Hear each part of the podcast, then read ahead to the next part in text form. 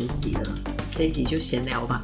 嗨，大家好，我是十九。五十集到底要讲什么？嗯，这个问题其实我思考了蛮久的。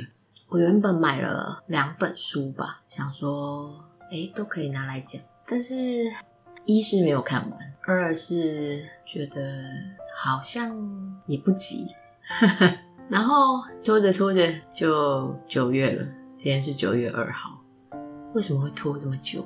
嗯，有几个原因啦，就是在五月多的时候，我们家阿嬷过世。其实阿嬷年纪也很大了，那其实早晚就是会有这一天的，所以也觉得算是意料之外，情理之中。那那段时间家里的事情也蛮多的，那就是跟着流程走这样。因为那段时间那个疫情比较严重吧，还怎样？反正我们家的人，我们家族有二十几个人，二十几个人都确诊，然后爸妈也确诊。我爸还好，但是我妈比较严重，就是还有一点，现在还有一点后遗症，算长新冠吧。就等我妈稳定下来，也已经七月了吧，然后。七月自己在高速公路上面出了一些事故，只能说运气很好，人也没事，只是修车的部分需要一点时间。他就最近都只能骑两轮的，很久没有骑两轮的上下班了，觉得好热。没有想到修车需要修这么久，因为保险好像保险公司的一些规定啊。就是他可能要先看车啊，然后报价啊，报价完之后，保险公司那边还要同意。理论上就流程过去就是过去了，可是我好像遇到了他们的系统当掉还是怎样，反正就是等他们的系统等修好，又花了一段时间。总之我现在车子还没有好，但是已经开始修了啦，就是还要一点时间。嗯，八月的时候，我觉得新冠真的是我躲了三年，然后我我觉得我算是很努力的在躲，所以我一直没有确诊过。我们单位的老板他们确诊了，然后大家都在同一个办公室，所以就在八月的某一天，我们单位就是体会了一下什么叫做新冠的威力。虽然说身体。没有什么太大的问题，但是休假也是休了好几天。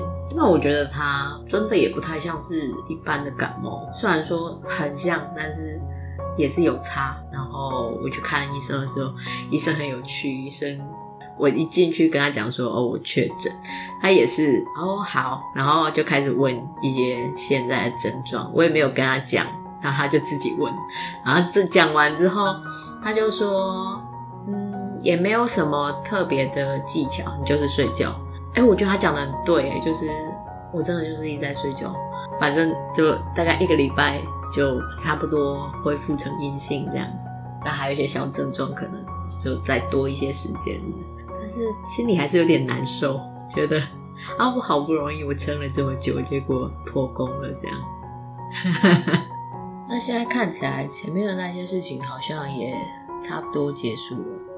而且我阿妈的百日也过完了，就觉得可以再来录个什么东西。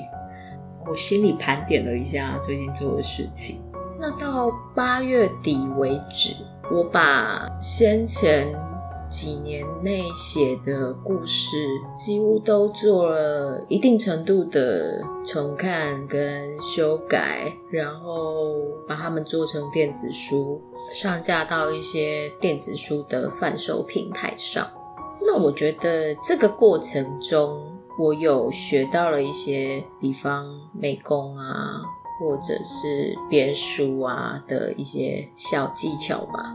也是挺实用的啦，就是从第一本到最后一本流程上，但你会去做一些相当的优化这样子。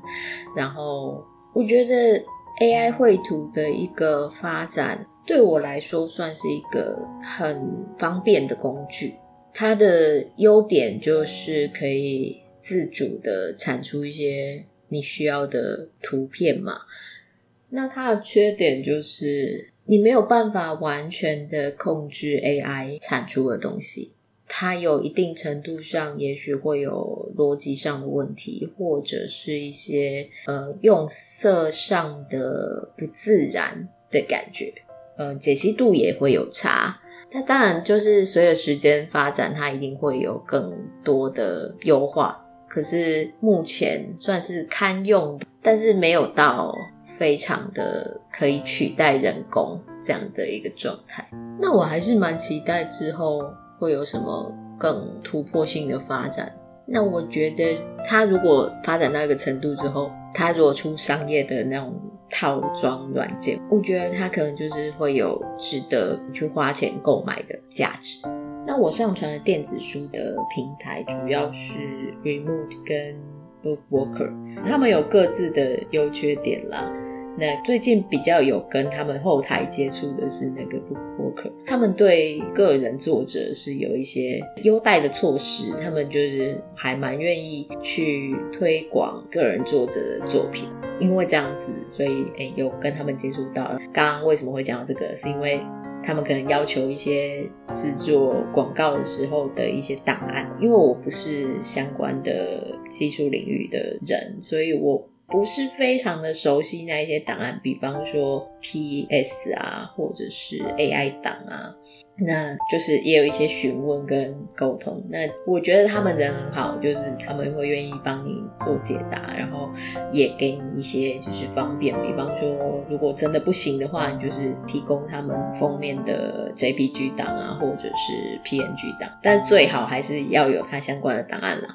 所以。我就又上去找了一下，就有一些线上的自动转档的软体，可以把你的 A 档名改成 B 的副档名，这样子。我是这样子去做转换，可是我不知道效果好不好，或者是对方能不能接受。总之，我现在也是还在等结果，所以就期望有好的结果吧。那我上架的旧书是八万字以上的的文。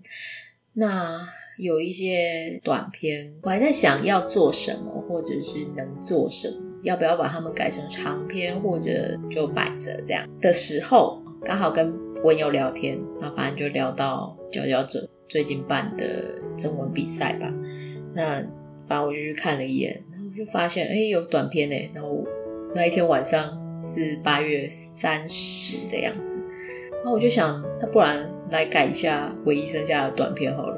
我就大概花了三个小时把那个短片调整一下。那我就参赛了，反正要赶在一个人家要截稿的时候，反正就挑战了一下追书改稿这样。那那个故事，我还在想之后要不要把它改成长篇。我觉得它也算是还有一些东西可以写，但到底要不要写的那个状态。就再看看，那就是为了参赛，所以现在我手上有了佼佼者账号，暂时没有对他太多的规划。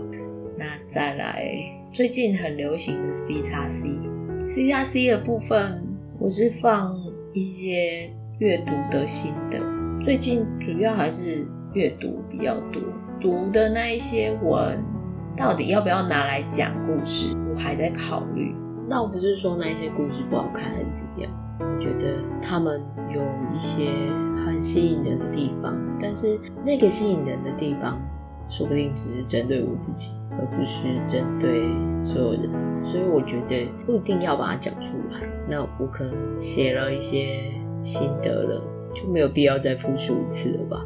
只是在阅读的时候，我会想到人家常说的。你要多读多看，才能够写好东西。多读多看多写，那你就会越来越厉害。我觉得这句话是很有道理的，因为你要有输入，你才能够有输出嘛。只是说你输入的东西到底是什么？你想要产出的东西要到什么程度？这样子。所以我觉得多读还是对自己有一些好处的，它可以转换成你的养料，然后去。产出你自己的东西，这样大概讲一下消失的这段时间在做什么。那这个节目之后会出什么东西，我也还在考虑。因为在一开始的时候，对我而言是一种尝试。